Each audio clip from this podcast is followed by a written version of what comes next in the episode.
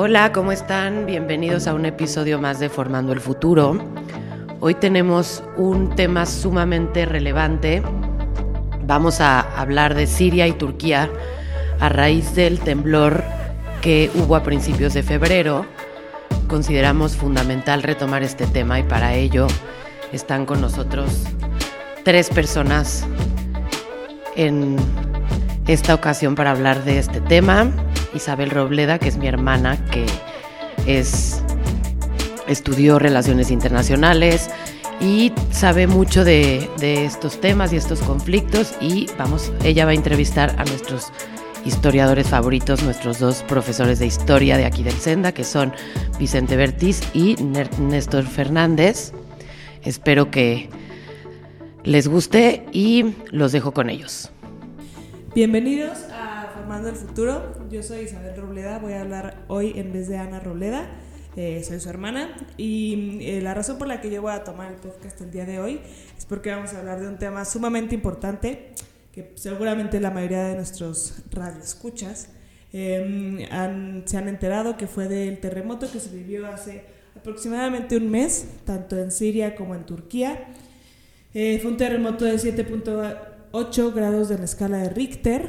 Em, y pues los datos que tenemos hasta el día de hoy respecto al terremoto es que em, el nivel de daño ha sido de 34 billones de dólares en daño, que es el equivalente al 4% del PIB de Turquía.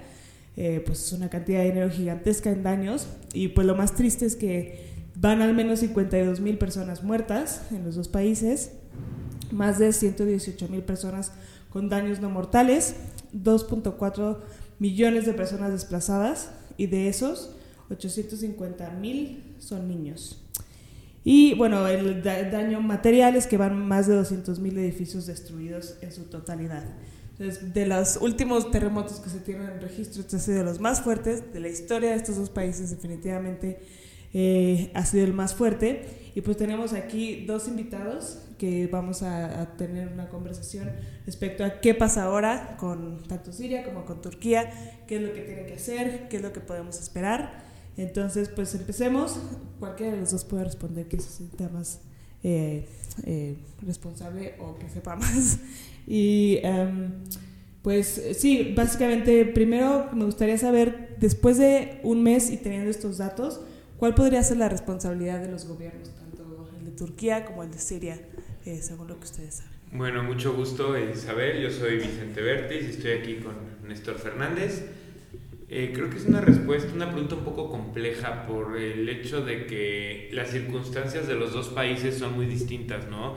Hay que recordar que mientras que en Turquía pues es un país estable o relativamente estable, relativamente rico, relativamente bien conectado e integrado al mundo, eh, Siria por otra parte pues es una dictadura que se encuentra desde hace varios años en una guerra civil, entonces ahí es un poco difícil definir responsabilidades porque el gobierno no se encuentra presente en todos lados, ¿no? Entonces hay que ver quién controla las distintas regiones afectadas.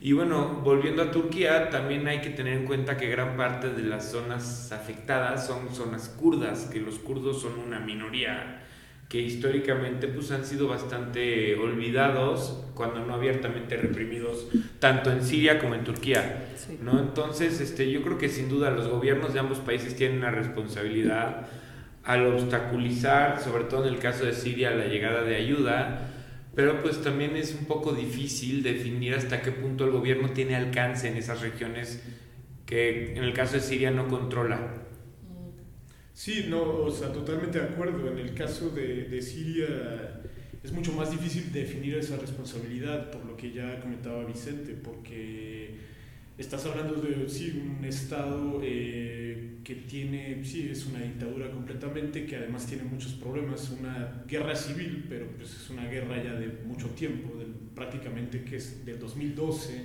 hasta hoy en día, y una guerra que no finaliza con una presencia, eh, hasta donde se entiende, una cierta presencia de, estados terroristas como el ISIS al interior del país, en contra del gobierno en turno del presidente al-Assad. Eh, y en el caso de Turquía, por otro lado, eh, pues tenemos este, Pues sí, este gobierno con Erdogan, en, en donde, bueno, entendemos que no es lo mismo, no es una situación igual a la de Siria, pero eh, en el caso de, Turquía, Turquía creo que sí hay una responsabilidad más clara, ¿no? O sea, de, apoyo a la sociedad civil, de intentar eh, brindar ciertas, eh, subsanar un poco las heridas de todo lo que dejó el temblor, intentar rescatar el país económicamente, socialmente. y bueno, creo que es más claro que puede haber como una intervención desde el Estado. repito, sí estoy de acuerdo con Vicente completamente. En el caso de Siria, pues es mucho más problemático, es mucho más problemático por la misma situación política en la cual se encuentran hoy en día, que es mucho más eh, tumultuosa, ¿no? Sí, claro. ¿Y creen ustedes que, por ejemplo, en el caso de Turquía y el caso específicamente de Erdogan, que pues no ha sido mm, conocido o reconocido como que acepta tanto a los kurdos como a los refugiados sirios que también fueron de los grandes afectados por la zona, es justo al norte de Siria. ¿Creen que realmente sí tenga como la misma potencia o las ganas de impactar y de mejorar la situación de estas personas o probablemente lo deje aparte? Es una pregunta compleja, pero probablemente no, porque recordemos que en Turquía el problema de los refugiados sirios antecede por mucho al, al, al temblor, ¿no? Como bien decía Néstor, Siria desde el 2012, si no me equivoco, está en guerra civil y, y Rusia, digo, perdón, y Turquía es el país que más eh, refugiados del Medio Oriente está recibiendo, ¿no? Entonces eso se suma al hecho de que este temblor pues va a aumentar esa llegada y gran parte de esa población no es étnicamente turca, son minorías tanto lingüísticas como étnicas, sobre todo kurdos, y el gobierno de Turquía lleva años combatiendo contra grupos eh, guerrilleros kurdos que buscan la independencia de, esta región para formar el Kurdistán, ¿no? Entonces yo creo que en ese sentido sabe que muchos turcos no van a ver con buenos ojos este tipo de, de personas y por lo tanto es probable que no busque darles un apoyo más allá del que tenga que dar para pues salvar, salvar la cara ante la comunidad internacional, ¿no? Todo con unas elecciones en puerta.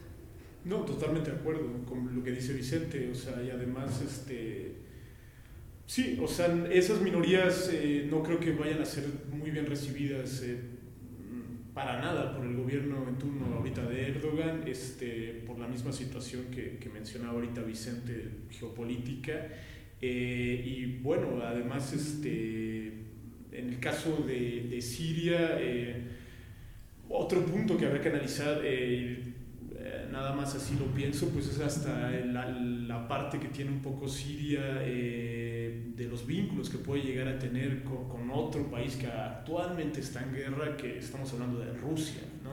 Y, y, Rusia, pues se sabe, ¿no? O sea, que en el caso de Vladimir Putin, por ejemplo, Putin Un momento en el cual estaba metiendo, teniendo mucha injerencia dentro de Siria y dentro de la guerra civil específicamente en Siria.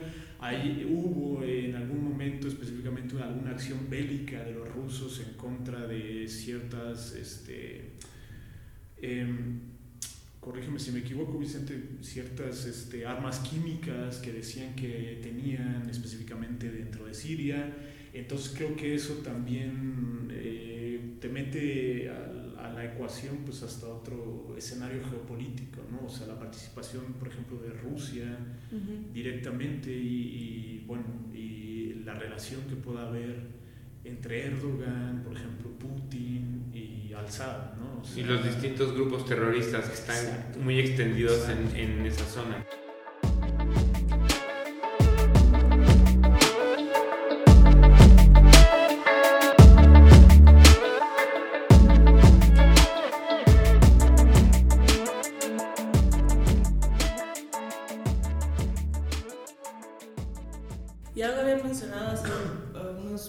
Sobre la imposibilidad tal vez de ayudar a Siria.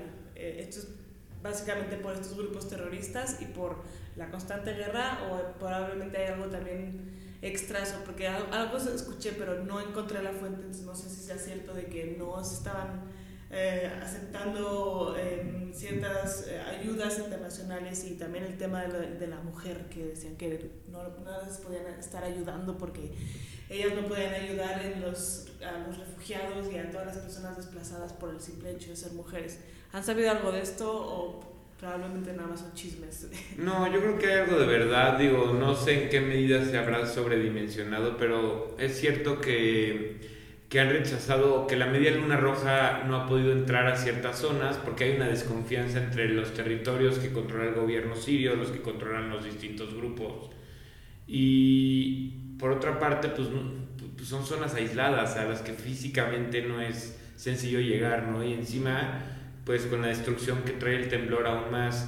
Y sí, si a eso añadimos, pues que algunas de estas comunidades están cerradas a a que, a que lleguen a lo mejor mujeres, a que tengan un papel profesional activo, pues no, no es muy factible, ¿no? La única solución sería una intervención militar a lo mejor de, de las Naciones Unidas o de otra potencia, pero eso quizá puede tener consecuencias peores. Sí, definitivamente, especialmente el, el contexto de la guerra, ¿no? Sí, totalmente de acuerdo con lo que menciona este, Vicente también nuevamente. Este, sí, creo que esa es el, la parte complicada. Y bueno, y también hay que recordar eh, que en el caso del gobierno de Erdogan, pues Erdogan ha, ha retomado, ¿no? Es la parte que más se le ha cuestionado, ha retomado eh, pues mucho antiguas políticas islámicas, este, donde por ejemplo, eh, hablando del papel de la mujer, pues este, ya en una mezquita, incluso en Agia Sofía, por ejemplo, pues tiene una mujer que entra eh, eh, dentro del recinto, pues ya mucho más cubierta que antes, cuando, cuando antes eh, Vicente tu estado allá, creo que era mucho más abierto todo, era, digamos, se percibía, al menos en Occidente, un poco a Turquía pues como una nación Mm, relativamente, vamos a decirlo, progresista dentro de los estándares islámicos eh, para ese momento. Y con Erdogan pues lo que se ha visto es que, que está regresando nuevamente a este Estado islámico con, con ciertas bueno, muy costumbrista, muy tradicional, muy más restrictivo, más restrictivo para las mujeres a muchos niveles. ¿no? Sí, hay que recordar que Turquía es el único país junto con Irán, que lo, el único país islámico que logró secularizarse completamente y separar la, la religión de la política. Pero bueno, en el caso de Irán, con la revolución iraní, pues eso se echó para atrás. Y ahora Erdogan justamente pues está un poco yendo por ese mismo camino, ¿no? Además es un presidente mucho más autoritario que otros. Eh, también en, Turquía hay antecedentes muy, muy importantes de golpes de Estado militares, entonces quizá la, para el turco de a pie, pues un gobierno más, sobre todo en las provincias, más autoritario, más conservador, pero que mantenga la estabilidad y las costumbres puede ser más atractivo, ¿no? Y bueno, lo mismo sucede en Turquía, ¿no? Finalmente la dictadura de Bashar al-Assad, por, lo, por más represiva y autoritaria que era, pues mantuvo a raya estos grupos extremistas, ¿no? musulmanes. Y ahora, pues con el vacío de poder que, que, ha generado la misma guerra, esos grupos, el caso más notorio obviamente es el de ISIS, están volviendo a ocupar eh, ciertos espacios en los que antes ya no estaban.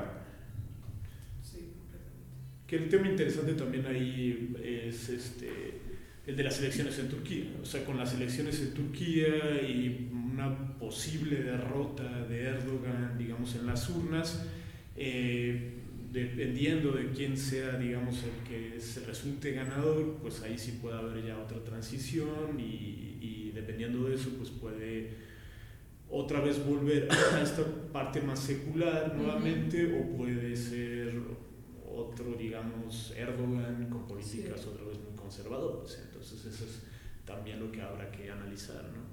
Claro, y la importancia de esto de Turquía sigue también en la actual guerra de, de Rusia, bueno, todo lo que pasa con Rusia y esos países también, y la relación que tengan con Putin es importantísima.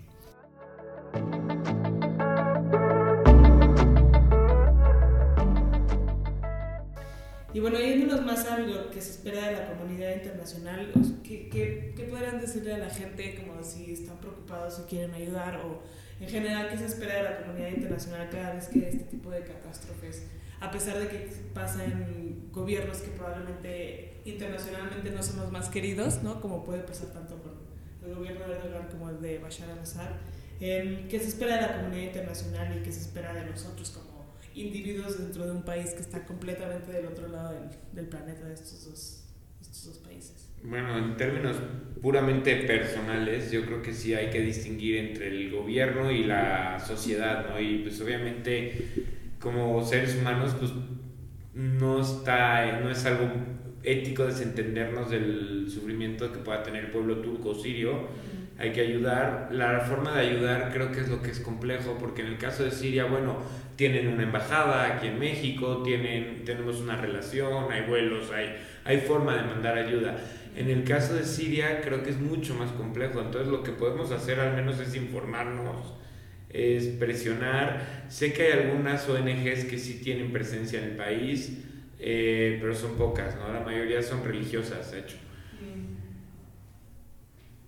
Igual, o sea, creo que sí es más claro nuevamente que en el caso de Turquía, pues sí se puede enviar ayuda, eh, exacto, hay está la embajada, este, y sí, eh, de hecho todos los países occidentales pues sí han enviado ayuda a varios niveles a Turquía. Eh, en el caso de Siria, pues sí, eh, es nuevamente lo mismo, o sea, es, al ser sobre todo la región donde más fuerte atacó el temblor, pues es una región bastante más aislada, es mucho más difícil que incluso los países occidentales brindan apoyo. Y, bueno, y creo que sí es, es, un poco un reto en ese sentido en el caso de Siria, ¿no? Y la misma situación política eh, pues lo complica aún más, ¿no? O sea, en un país con una guerra civil y todo, pues este, se vuelve bastante más complicado, ¿no? Sí, claro. También creo que es importante considerar, porque hay veces que nosotros como población y leyendo ciertos medios de comunicación se malinforma respecto a, por ejemplo, los refugiados, ¿no? Como que hay un miedo eterno a los refugiados cuando en este caso de esta catástrofe van 2.4 personas desplazadas y van a ser 2.4 personas que probablemente van a terminar en otros países como refugiados. Entonces creo que también es importante como que siempre ponernos en el zapato de los refugiados porque sí es siempre una situación que eh, muchas veces no pueden controlar, es una catástrofe natural que se quedaron sin casa y es importante como comunidad internacional también como quitarnos estos estereotipos de que, es, que hay miedo irracional con los refugiados y en México es bastante común que pase, por ejemplo, con los países del sur, ¿no? Aunque sin embargo ahí, ahí hay algo que, que, es interesante, ¿no? Y pongo como ejemplo otro país en guerra también, Ucrania. Sí. Eh, el caso de Ucrania, por ejemplo, y se me ocurre, ¿no? Eh, eh, llama la atención, por ejemplo, que en, lo de, en medio de lo de la guerra de Rusia y Ucrania, el caso de Ucrania, por ejemplo, eh, se ha visto que, que ok, muchos, hubo muchos refugiados, los cuales salieron del país, se fueron a distintas regiones de Europa, Polonia, Alemania, incluso los países vecinos, Rumania, Hungría, todos ellos, ¿no? pero, por ejemplo, en ese caso, lo que llama la atención es que Después de que se desplazaron a estos países, eh, muchos retornaron nuevamente a varias ciudades, específicamente ciudades ucranianas. ¿no? Eh, lo que habrá que ver es qué, va a pasar en este caso también, o sea, eh, sobre todo en el caso de, de, Turquía. En el caso de Turquía, a ver, podría ocurrir algo similar ciertos niveles o, bueno, puede ser que esta gente simplemente sí se desplace y se queda en estos nuevos países y ya nunca regresa más a, a Turquía. Eh, pero habría que ver, habría que ver esa situación, porque por otro lado puede ocurrir, o sea, la, la, situación eh, ocurrió en Ucrania, ¿no? O sea, donde gente ahorita, a pesar de que la guerra continúa, pues ha decidido volver al país, ¿no? O sea, y, intentar hacer su vida dentro del país, que es una cosa que llama mucho la atención. Sí, sí, tienen cierto nivel de valentía y al mismo tiempo es como, ok, ¿por qué? ¿Por qué, es la, ¿Por qué quieren regresar? ¿Qué es lo que les llama la atención de un país que está en guerra o de un país, en el caso de los terremotos, podría estar destruido, ¿no? Sería muy interesante lo que pasa también con ellos. Muy bien, pues em, creo que eh, por el momento eso es todo lo que podemos platicar. Eh, esperemos que no los, los, daños del terremoto pues no continúen, que, que, no siga haciendo personas muertas y demás, pero pues nosotros lo que podemos hacer, ya lo dijeron muy bien nuestros invitados, es tratar de ayudar, si se puede, alguien puede donar, donar, si alguien puede llevar eh, lo que sea a las embajadas, pues llevarlo y pues con eso podemos ayudar a nuestros hermanos turcos y sirios, esperemos que, que salgan de esta pronto y que no les Muchas gracias y nos vemos pronto. Gracias a ti. Muchas gracias.